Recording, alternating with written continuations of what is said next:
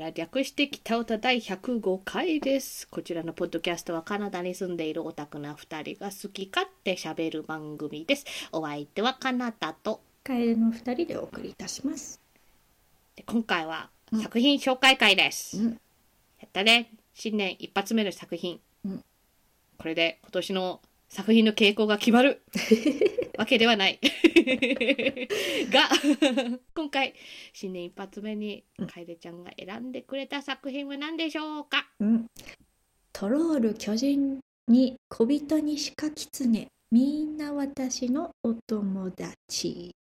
です。うん。でこちらはですね、うん。ヘルダ、ヒルダっていう、あの、子供向けのカートゥーン、アニメ作品なんです。うんうんで、日本語のタイトルはヒルダの冒険になっております。あの、放題でね、好きなやつ、なんとかのなんとかって好きなやつね。でもこちらね、あの、ネットフリで見れるやつなんですけれども、で、私が今のとこ見てるのは2期目までなんで、うんそこら辺まで、この作品のネタバレを聞きたくない人は、うんあのーちょっと、スキップしてもろて、次またお会いしましょう。うん。じゃあね。またな。って感じで、うんじゃあ行きますね。うん今回はね、うん今回はちゃんと、あのー、楓ちゃんがね、なんかこの、このトロールに鹿狐とかなんか、みんな私のお友達って書いてあるから、こう、うんハートフルな感じで選んだんですけれども、うん、その通り大丈夫です。結構ハートフルです。なよかった。が、でも、しかし。子供作品にしては割と怖いよ。こう我々大人から見たらやっぱりなんか結構可愛い絵柄でなんかううん子供なんだけどちょっとヒルダって多分検索したらヒルダうんカートゥーンとか入れたら出るかな、あの三頭身ぐらいのねなんか絵柄でまあ全然可愛い絵柄だとは思うの。うん。この青い髪の女の子が主人公なんだけどこれがヒルダちゃんです。うんうん。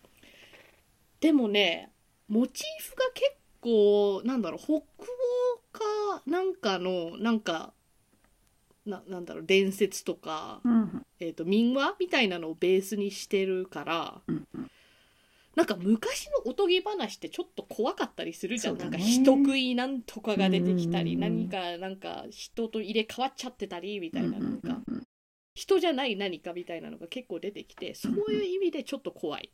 なるほど。この絵柄が可愛いまま怖い。うんうんうんうん。だけど大人からしたら全然怖さなんかこっから急にグロくなるとかではないのでそういう面では安心して見れると思います。うん。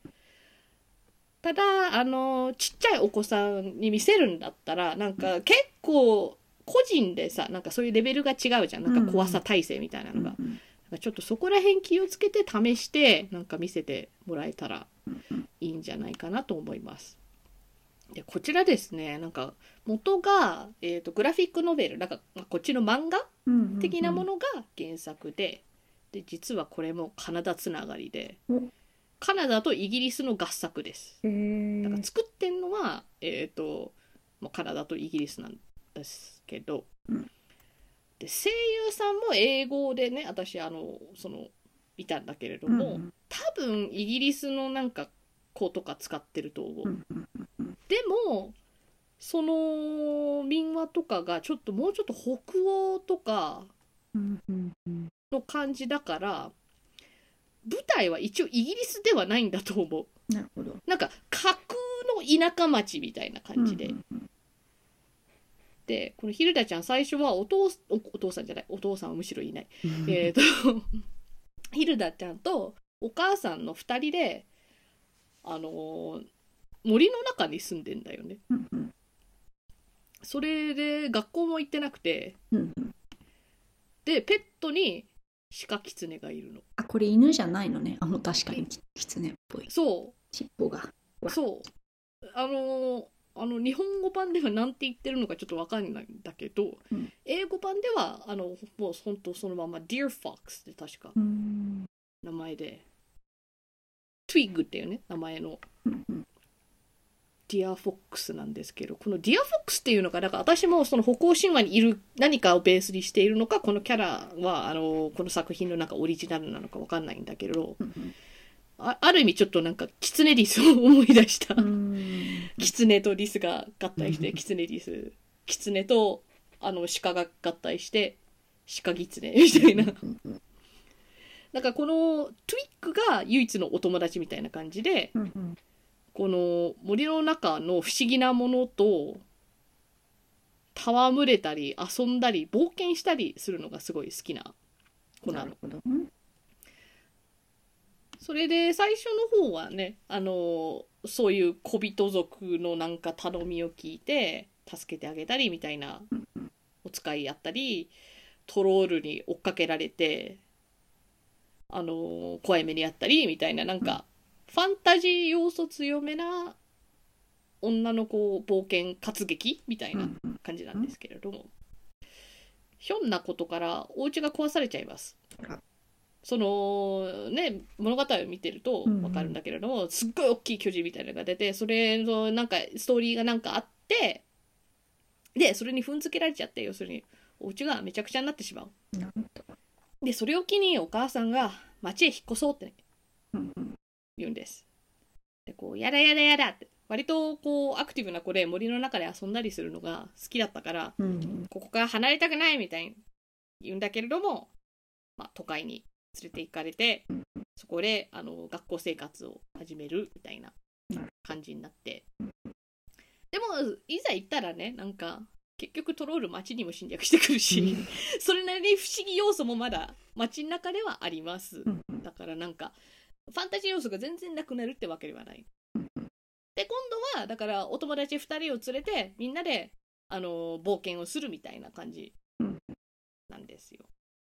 そういう意味ではなんかまあ子供用の作品らしくなんていうかこう一話完結な何か対峙するものがあったりみたいなうん。なんかお使いをやって誰かを助けたりみたいな典型的な子供作品ではあるの。でも私が惹かれた理由っていうのが、うん。その冒頭でも言ったけれどもちょっと怖いのやっぱり。うんうん。そのトロールがね結構この作品内で一番出てくる悪者ってか怖いものだと思うんだけれども、うんうん。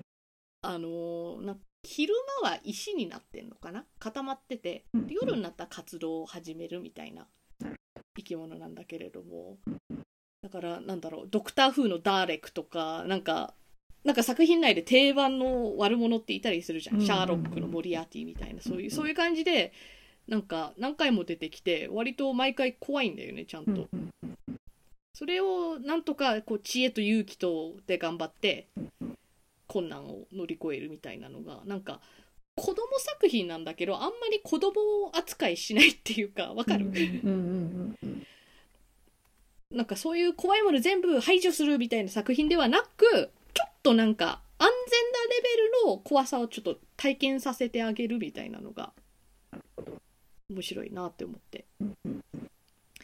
でトロールはまあ結構悪者って感じなんだけれども、それ以外にもなんていうかこう分かりやすい完全懲悪じゃないんだよこの不思議なものっていうのが。だから中にはちょっとフレンドリーなまあねあの鹿キツネなんかキツネうん。鹿鹿キツネなんかもあのー不思議なものではあるけどこれはまあ完全にペットとして飼ってるから、うんうん。まああの友好な関係を描いてるけれどもそれ以外にもなんか小人族みたいなのもいて、うん。喧嘩もするけどそんな悪いやつじゃないとか、うん。それとかなんか知んないけど近所のちょっとさなんか子供の頃とか近所にもうちょっと年上の意地悪な子とかいなかった？なんか、お姉さんだかお兄さんだかわかんないけれどもさなんかちょっと怖いお兄さんお姉さんみたいなのが、あ私もいた覚えがあってなんかまあ一応こういう作品のステレオタイプだけれども、うんそういう感じの女の子がいるの。なるほど。だけどこの女の子実際夜中になるとなんかバンシーじゃないけどなんかそういう幽体離脱して実際なんかお緑のなんか生き量みたいになって、うんそうそういういわゆるなんか悪い例みたいなもものなのよ。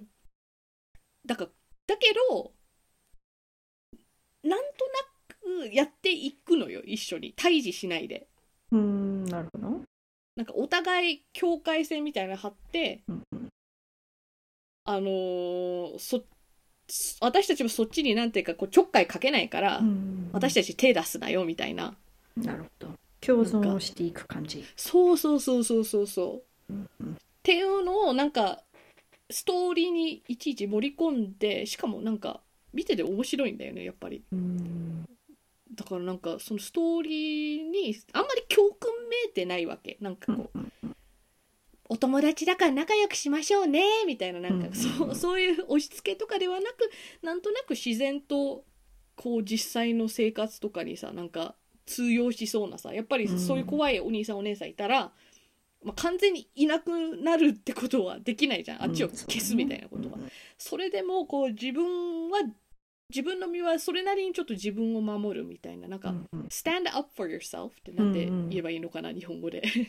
なんだろう自分を守る自衛？ああ、ちょっと強いよね。ちうんうんうんなんか難しいんだよね。うん。なんか stand up っていうのは立つっって意味なんですけど、stand up for yourself for yourself が自分のためになって、自分のために立つって直訳にはなるんだけれども、こう立つっていうのが実際こう椅子から立ち上がるみたいな立つじゃなくて弁護するっていうかさ、なんか主張をする？主張？うんうんうん、うん。なんかプライドを守る？メンツを守る？みたいな。なんか、うんなんかそういう立つなんだよね。うん立ち向かう？みたういな、ん。なんかなんかそういう自立とか？なんか子供なりにうんうん。そういうなんか自我とか自分で決断したりなんか自分で守ったりみたいなまあそれなりにここの作品の大人はちゃんとしてる なんか 子供作品で時々さむむやみやたらに無能な親がいたりするじゃん。一応そこまでではないんだけれどもそれでもこの友達2人含め3人でなんとなくこう解決していくみたいなのがうんなんかいい作品だなって感じさせてくれます。であとこの友達2人がねなんか、えーっと1人はフリーダっていう黒人の女の子でうん。結構勉強ができる感じなの。でもう一人がデイビッドっていう男の子で。うん。でなんていうか弱虫な男の子でちょっと冒険フリーダとヒルダ2人ともちょっとアクティブな方なんだよね。だからなんかあんまり逆ステレオタイプみたいな。なるほどね。女の子はおとなしくなきゃいけないみたいなのじゃないっていうのもなんかまあ地味にいいなって思思った。そういうジェンダー的な意味ではなんか3人メインがいてうん。2人女の子っていうのもまあなんか最近の作品っぽいなってちょっとうんうん思ったね。いいメッセージというかなんかうんうんうん悪は排除じゃないところが割とうんうんうんうん。好感持ってる気がする。なんか共存も大事だよみたいなうんうん。うんでなんか私はややったらやっぱりそのダークな部分をちょっと今おすすめしてるんだけれども、このなんだろうヒルダって検索したらなんか丸い犬みたいな生き物うんうんうん。出てきてない？飛んでる そうそうそう飛んでるの。うんなんかーンに犬の顔くっつけたみたいな、なんて名前だったか忘れたんだけどこれなんかね大群で来たりするのよ。飛んでふわーっていってただもう自然現象に近いもので、うんな風に流されて飛んでいく生き物なんだけれども可愛いしほんわかする部分もめっちゃある。だからなんかそのジブリとかにありそうななんかうわー世界世界が綺麗みたいななんか空をこれとい乗って一緒に飛んでうんうん。楽しいみたいな部分もいっぱいあるんでただ怖いだけじゃないです。ちゃんとアップアップもある。ダウンだけじゃなくて。それとかね私のお気に入りキャラだとね図書館にあの調べ物とかにしに行くと、うん。なんか紫髪の黒い服を着たちょっとゴスっぽいお姉さんが、あの師匠として働いてるんだよね。うんうんでなんかゴスっぽくて黒いい服着てるからちょっと怖そうに見えるんだけれども実際なんか結構なぜか不思議なものとかをこう調べに図書館に行くわけ。うんうんうんそれでなんかすごいなぜかタイミングよくちょうどいい物件とかなんか本とかをおすすめしてくれる。だからなんか黒い服着てるし、うん。おということであのお姉さん魔女なんじゃねえかみたいななんか冗談で言ってんだけど、うんうん。後々判明するのがはい魔女です。リアル魔女でしたみたいな。うんだからなんかそういう普通の人かと思ってたのが意外なところでそういう不思議な世界への入り口につながったりしてて、でなんか割と2話ぐらいだったかな。まるまるなんかそういう魔女界みたいな。うんうん。なんか魔女の学校みたいなのフィーチャーされてそういうところを冒険したりして。うんうん。面白かったし。あと私が好きなのはねウッドマンなんだよねウッドマンって出るかな？ヒルダウッドマンって入れたら出るかな？あ出るな。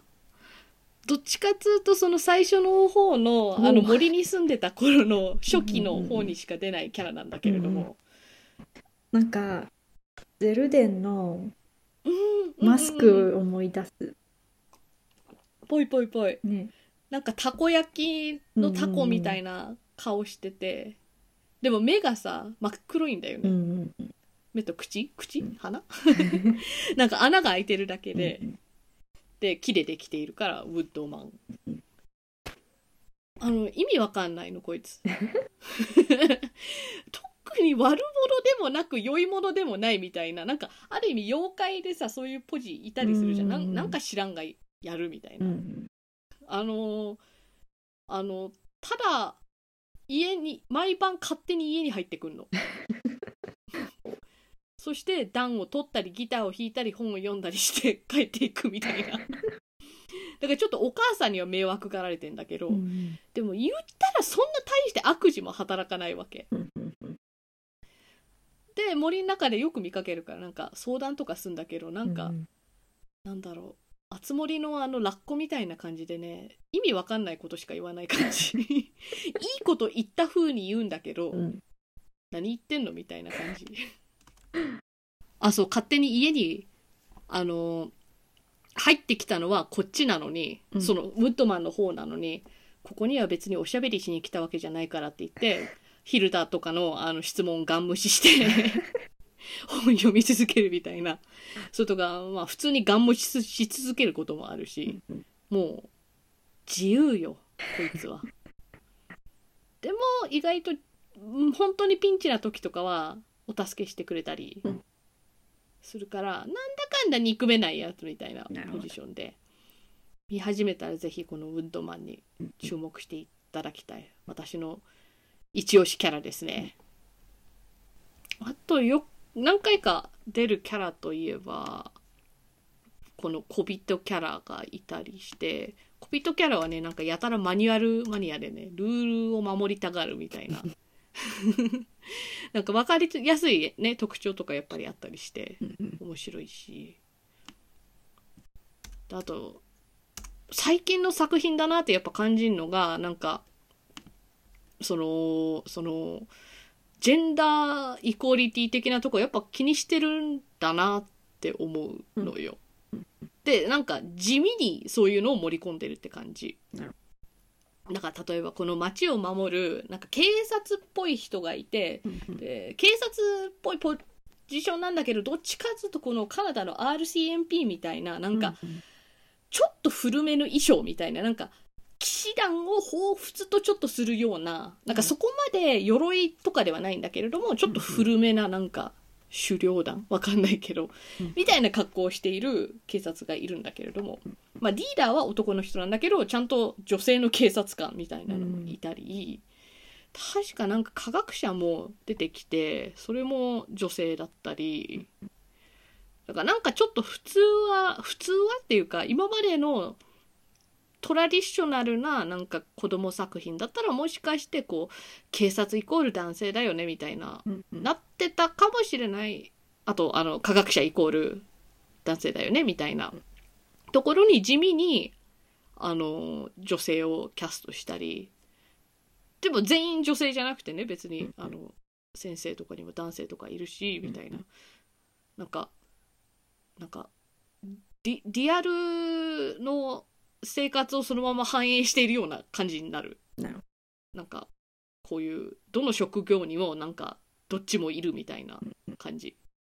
それでですね私が見たのは2話 2, 2期の最後までなんですよ。それで2期の最後の方でお母さんと迷子になっちゃって森の中で。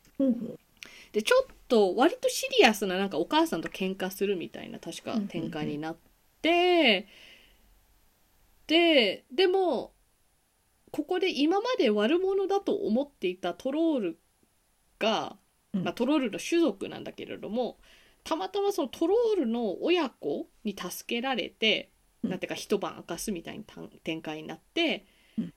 で無事帰れたみたいになったらなんかその一番2期の一番最後の終わりがトロールの子とヒルダが入れ替わっちゃってんの。ヒルダが要するにトロールの子か？うんこ子供になってて。うんうん。でヒルダのお母さんはなんかドア開けたら自分の子がトロールになってるわけ。うんうんうん。だからハートフルで終わるかと思いきやの なんていうかね助けてもらったと思ったおもてなしの一環が多分まじない的なもんだったのよ。うん。なんかそのトロールのお母さんだかお父さんだかがやってたやつが。うんうん。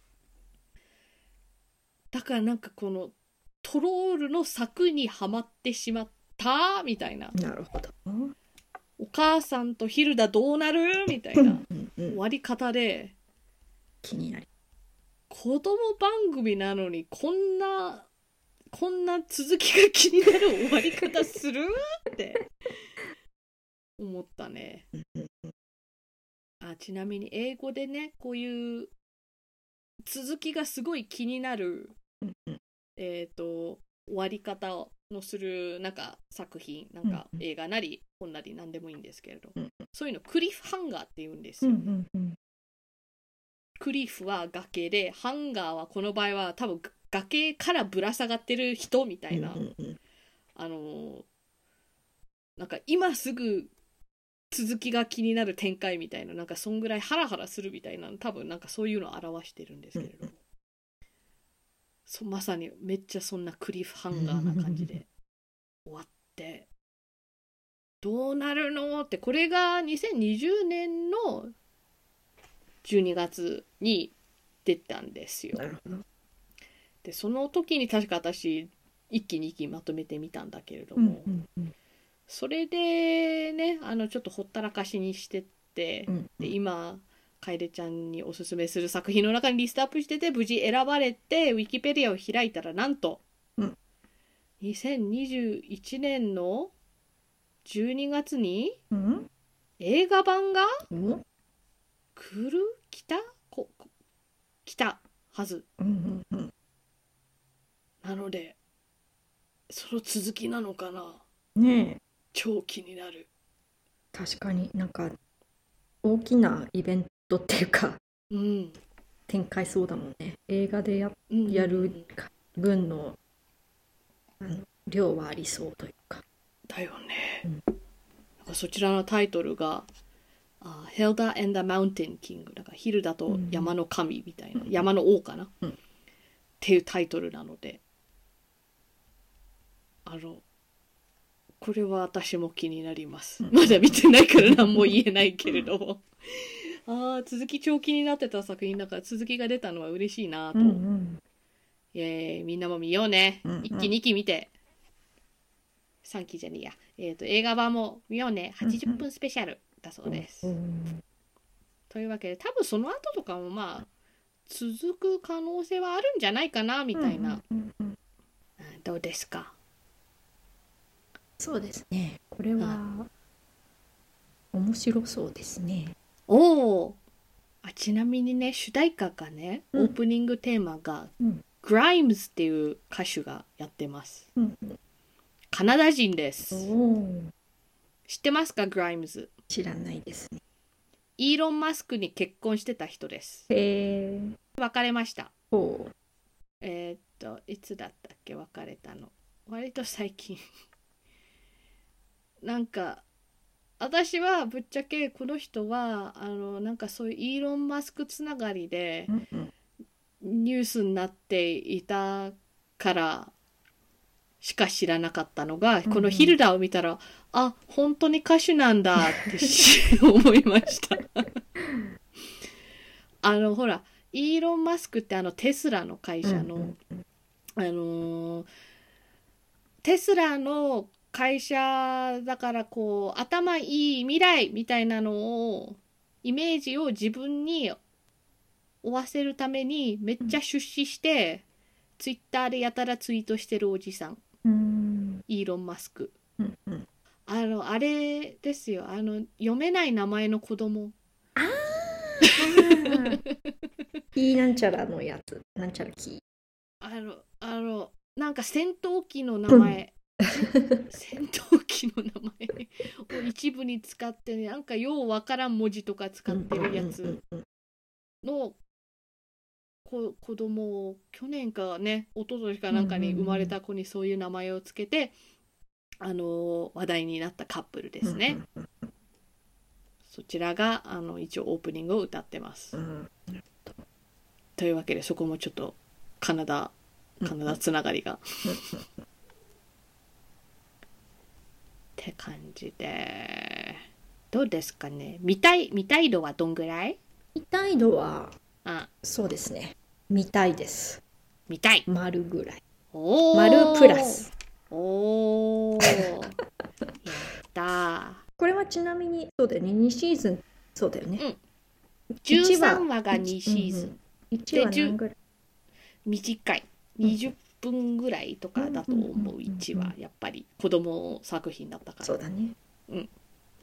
だからもうあの1日で見れる1日で。いワンシーズン1日でもう余裕で見れるよ。いやまあそれはね私だからできるんだけれども。でもでも比較的難しくないと思う。そうだね。ていうか。見やすい。そうそうそう、うんうん。ちょっと1話見るだけでもねうんうん。できると思うから、うんうんうん。どこら辺がき決め手でしたか？なんかあのーやっぱり今時のうん。アニメ、うん子供向けの何かがちょっと見てみたい感じもうんあるしなんかその不思議な世界みたいなうんうんうん。のも ちょっと面白そうな世界観だよね。うんうんうんうん。うんうん。なんか私割とそういう世界の民話みたいなの好きだから、うんうんうんうん。本当。そこは惹かれるポイントだった、うんうんやっぱゲームやってるとさメガテンとか FF とかやってると、うんうん。そういうのが出てきたりするじゃん。そうだね。それで調べたりした？なんか楓ちゃんって。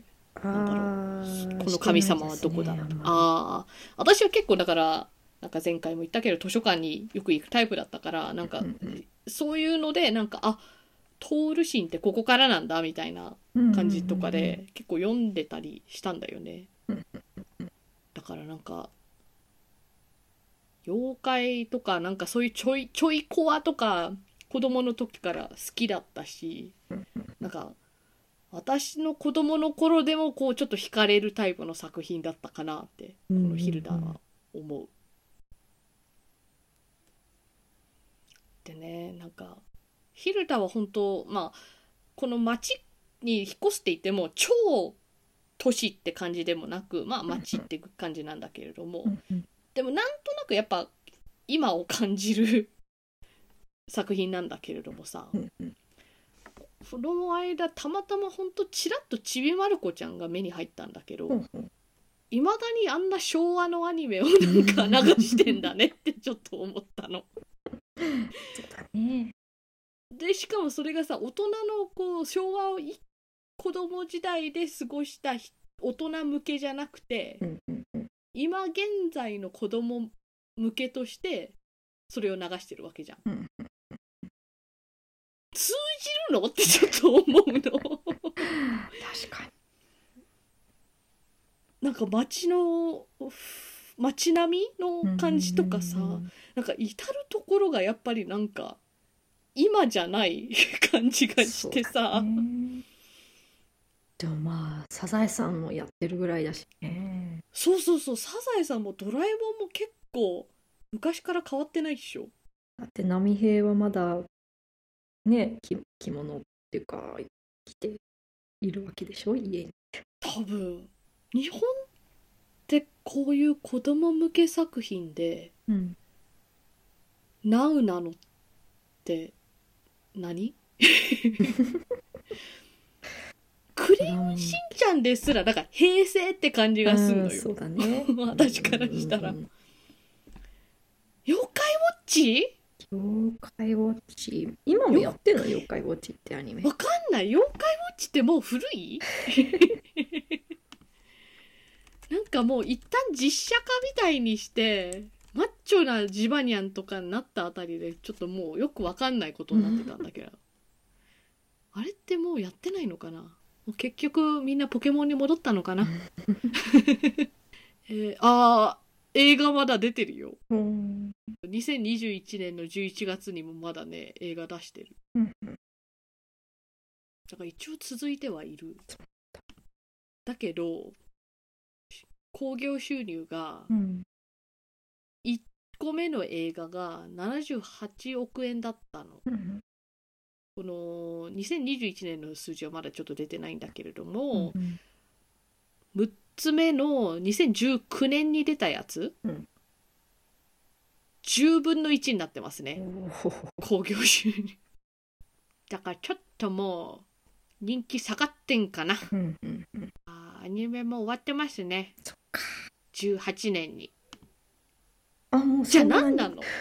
今は今は何なの？ねえ。なんなの？ナウの子が共感するようなナウな作品は何なの？ナウ だからなんかいや別にドラえもんちびまる子ちゃんサザエさんが悪いっていうわけじゃないけどさ、うんもっとバラエティ欲しくない？うんうんうん。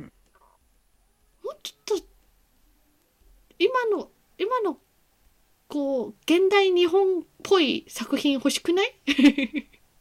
えずっと同じ昭和と平成を見せるよりさ、なんか長寿な番組もいいけどさなんか時々はやっぱりこうこうこっちの子供番組のなんか、もうちょっと今を反映している感じうんうん。が日本にあってもいいんじゃないかなって思ったりうんするね。あの。プリキュアとかもプリキュアの世界？あーいやあそうか。プリキュアは結構現代感あるんじゃない？うんうん。もうスマホとかあるんじゃない？うん あーなんか逆にサザエさんにスマホ持たせるか。持ってる？持ってないよね。持ってないでしょ。だって黒電話だよ多分。多分最近見てないから知らない。いやー多分多分やっぱそうだと思ううんあの時代に合わせて、だって黒電話なんて我々でもさうん。実際触ったことないってぐらいのレベルじゃん。そうだね。なんとなく見たことはあるかもしれないけどあんまりこう馴染みがないやつ？馴染みがないテクノロね。ジいいおばあちゃん家にあったなっていうーそうそうそうそうそういうやつじゃんうん私はめちゃくちゃ見てるわけじゃないけどこっちの子供作品でやっぱスティーブン・ユニバースとか、まあ、シーラはちょっとファンタジーなんだけれどもこうヒルダとか見ててもなんか大人でも楽しめる面白いレベルが高えなって感心しました。なんで今回は大丈夫よ、うん。あんまり私好みじゃない私の趣味ど真ん中じゃないやつうんもうちょっと万人向けだと思う。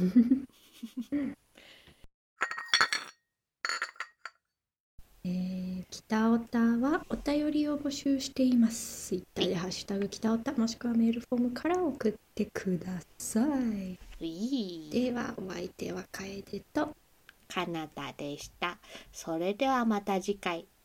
さようなら。今日たまたま久しぶりにハンバーガー屋さん行ったんだけどさ、ハンバーガー屋さんに張り紙が。